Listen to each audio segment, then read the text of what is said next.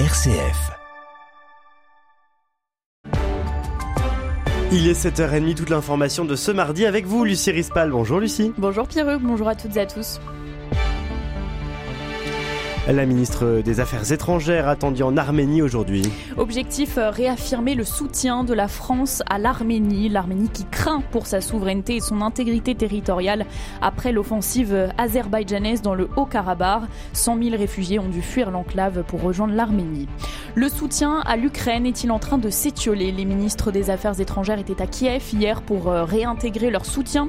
Pourtant, ce soutien semble écorné par les affaires euh, politiques internes au pays. Van Gogh a Auvers-sur-Oise les derniers mois. Aujourd'hui démarre au musée d'Orsay une exposition exceptionnelle des dernières œuvres du peintre. Peintre qui nous fascine, on tentera de comprendre pourquoi en fin de journal.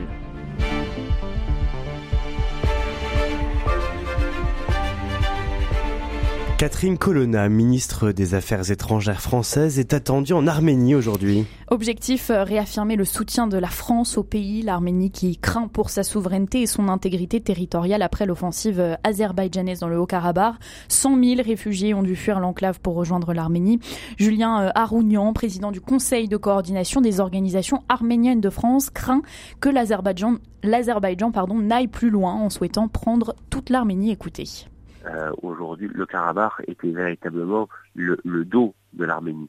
C'est ce qui protégeait aussi l'Arménie. Aujourd'hui, l'Azerbaïdjan est aux frontières euh, de, cette démocratie et l'on sait que le rêve euh, de l'Azerbaïdjan et de la Turquie, c'est de relier les deux via un corridor. Donc on peut penser que ça ne sera pas dans quelques années, mais dans les mois qui viennent, il peut y avoir risque de nouvelles attaques, cette fois-ci sur l'Arménie, pour ouvrir cette route-là, pour relier les pays et réaliser ce rêve pan-turquiste en fait de relier tous les pays turcophones euh, de, de, de, de, cette région. Les ministres des Affaires étrangères à Kiev hier. Pour tenter de faire passer un message, l'Ukraine peut compter sur l'Europe aujourd'hui, mais aussi demain. Un engagement réitéré au lendemain de l'élection d'un candidat pro-russe en Slovaquie, mais aussi de la suppression de l'aide financière américaine. Un soutien mondial écorné par de nombreuses affaires ou politiques internes au pays, Grégoire Gindre. Oui, et les mauvais signaux euh, s'accumulent pour l'Ukraine. Hein. D'abord, au sein même de l'Union européenne, avec euh, l'élection hier du parti populiste le Smer en Slovaquie, l'ancien Premier ministre Robert Fico vient d'être chargé de former un gouvernement. Proche de Viktor Orban, il a plusieurs fois affiché son opposition au soutien à l'Ukraine, jugeant alors que la Slovaquie avait des problèmes plus importants. Une des convenues qui s'ajoute aux tensions avec la Pologne, sur fond de bras de fer céréaliers et de campagne électorale, là aussi qui risque d'affecter le soutien militaire jusqu'ici indéfectible de Varsovie envers l'Ukraine. Et autre signe, l'agacement en juillet dernier du chef de la diplomatie britannique, rappelant à Kiev que le Royaume-Uni n'était pas Amazon. Et enfin, outre-Atlantique, le gouvernement américain a dû sacrifier un plan d'aide de 24 milliards de dollars à l'Ukraine afin de faire voter son budget et donc d'éviter un shutdown. L'administration Biden a dû céder pour obtenir le vote des députés républicains opposés au soutien à Kiev. Encore une question de politique interne, mais une fissure de plus dans l'union sacrée occidentale face à la Russie. Le Kremlin lui a assuré hier que la lassitude du soutien à l'Ukraine allait, euh, allait croissant, je cite, chez les Occidentaux. Le Conseil de sécurité de l'ONU a donné son feu vert hier à l'envoi d'une force multinationale menée par le Kenya en Haïti. Objectif aider la police dépassée par les gangs. Ces gangs contrôlent la majorité de la capitale, Port-au-Prince. Le Premier ministre haïtien Ariel Henry et le secrétaire général de l'ONU Antonio Guterres réclament depuis un an l'envoi d'une mission de soutien à la police. La Commission européenne doit dévoiler aujourd'hui une liste de technologies clés qui devront être mieux surveillées et défendues face à des États rivaux comme la Chine. La liste pourrait inclure notamment l'intelligence artificielle ou encore les semi-conducteurs. Le président de la République s'est exprimé hier dans le Lot-et-Garonne, le président français, après avoir annoncé la création de 239 brigades de gendarmerie partout en, en France. Il en a profité pour aborder d'autres thèmes comme l'écologie ou encore euh, la santé. On rentre dans le vif du sujet, a-t-il précisé en évoquant la planification écologique. Le président qui a dévoilé la semaine dernière cet agenda avec la création euh, de RER e métropolitains, le développement massif de l'hydrogène ou encore l'essor des pompes à chaleur construites en France. Enfin, le président a évoqué la question des déserts médicaux, dont la fin du numerus euh, clausus, qui donnera ses fruits d'ici 2030. Je cite le président, on a un problème de médecins en France. Le projet de loi pour le plein emploi sur le point d'être voté. Vote prévu pour demain à l'Assemblée nationale après euh, son passage au Sénat. L'objectif de cette loi est de réduire le chômage de 7 à 5 de 5 à 7 Cela concerne essentiellement les 2 millions de bénéficiaires du RSA, le revenu de solidarité active. Une des mesures phares est la modification de l'attribution du RSA. En contrepartie, la locataire devra s'engager pour 1 à 15 heures, une à 15 heures d'activité hebdomadaire tout en bénéficiant d'un accompagnement renforcé. Paul Christophe, député Horizon du Nord et rapporteur de la loi, a pu voir l'impact de cette mesure sur un site d'expérimentation à Tourcoing. Écoutez. Sur le département du Nord, par exemple, Aujourd'hui, on a un, coach emploi qui a 50 allocataires en portefeuille. Avec cet accompagnement renforcé, au bout de trois mois, 65% retrouvent un travail. Donc c'est efficace. C'est ce qu'on appelle l'accompagnement renforcé. Finalement, on va faire un diagnostic 360 dans notre jargon. En fait, en fait, on va analyser tout ce qui aujourd'hui euh, vous freine vers le retour à l'emploi. Comme je disais, hein, pour des questions de mobilité, parfois de santé, hein, parfois d'électronisme, parfois de formation adéquate, parfois de garde d'enfants ou de logement.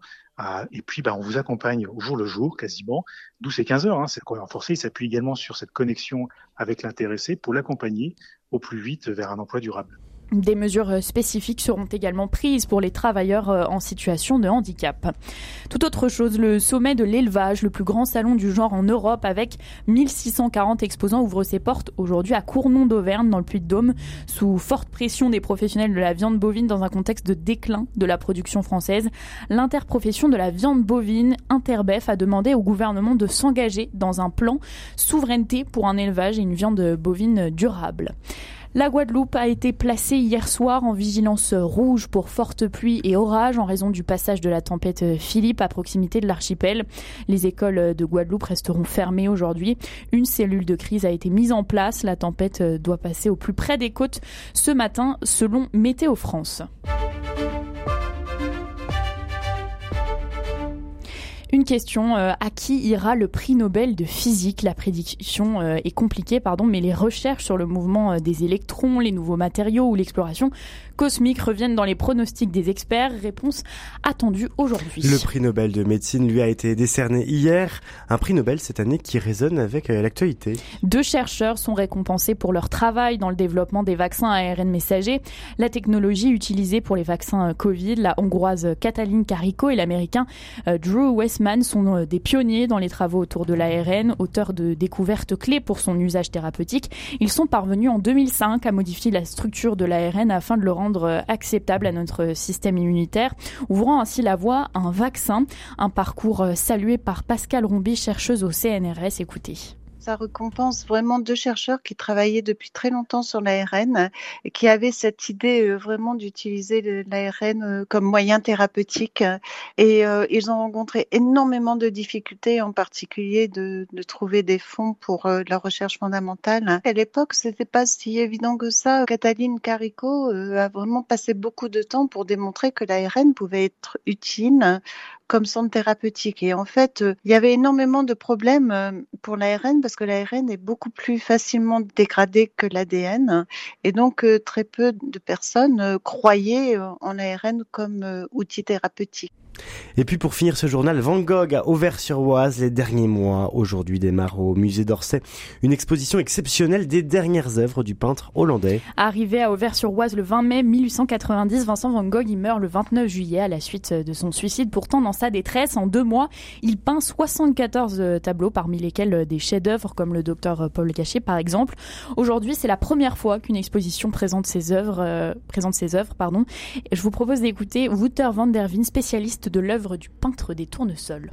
Ah, c'est une des périodes les plus extraordinaires de la vie de Van Gogh, hein, sinon la plus extraordinaire. On est sur euh, une production qui est absolument herculéenne de par sa force. Hein. C'est pas uniquement énormément de tableaux, mais aussi une force d'expression, un travail de 14 heures par jour, un effort vraiment colossal final qui fait qu'on a ce feu d'artifice incroyable de couleurs et de lumière. Le nombre de chefs-d'œuvre dans sa production dans ces derniers mois de sa vie, c'est absolument phénoménal. Il n'y a pas d'équivalent. Euh, donc ça, on se souvient euh, bien sûr de cet effort colossal final. On se souvient aussi de sa mort tragique qui aura vraiment marqué les esprits. Vincent Van Gogh est quand même devenu l'archétype de l'artiste maudit, sacrifié sur l'autel des beaux-arts, mort en regardant le soleil en face. Ça, ça a puissamment marqué son œuvre. On se souvient aussi qu'il avait quand même rêvé à la fin d'une autre vie possible. Il savait que la vie euh, d'artiste était une vie d'extrême et il rêvait quand même malgré tout de trouver un jour l'amour. Mais prenez conscience aussi que ce ne serait pas pour lui.